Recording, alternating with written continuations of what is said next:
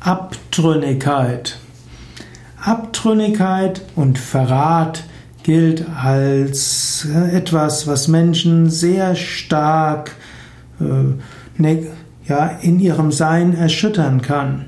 Wenn du jemandem vertraut hast und er hat dein Vertrauen missbraucht, das kann dich sehr tief berühren, kann dich in tiefe Schwierigkeiten bringen.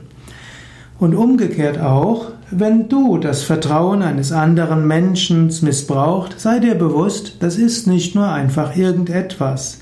Das erschüttert den Menschen ganz tief. Daher versuche dem anderen treu zu bleiben, versuche auch deinen Idealen treu zu bleiben. Halte das bei, wozu du ein Versprochen abgegeben hast. Aber manchmal, aber natürlich gilt Ahimsa Paramadharma. Wenn du feststellst, das, wo du dich verpflichtet hast, ist nicht richtig und ist nicht gut, dann musst du es vielleicht auch aufgeben.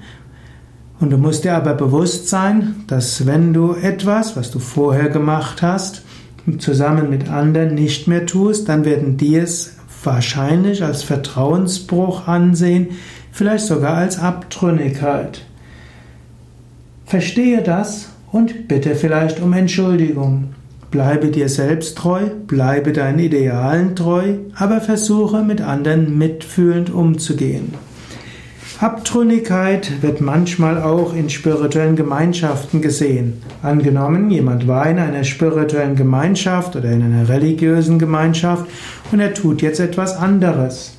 Dann werden die verbliebenen Gemeinschaftsmitglieder diesen als abtrünnig empfinden. Und je fanatischer eine religiöse oder spirituelle Gemeinschaft, umso mehr werden sie diese Abtrünnigkeit für schlimm halten. Mein Tipp wäre, man soll Menschen respektieren. Jeder Weg ist anders.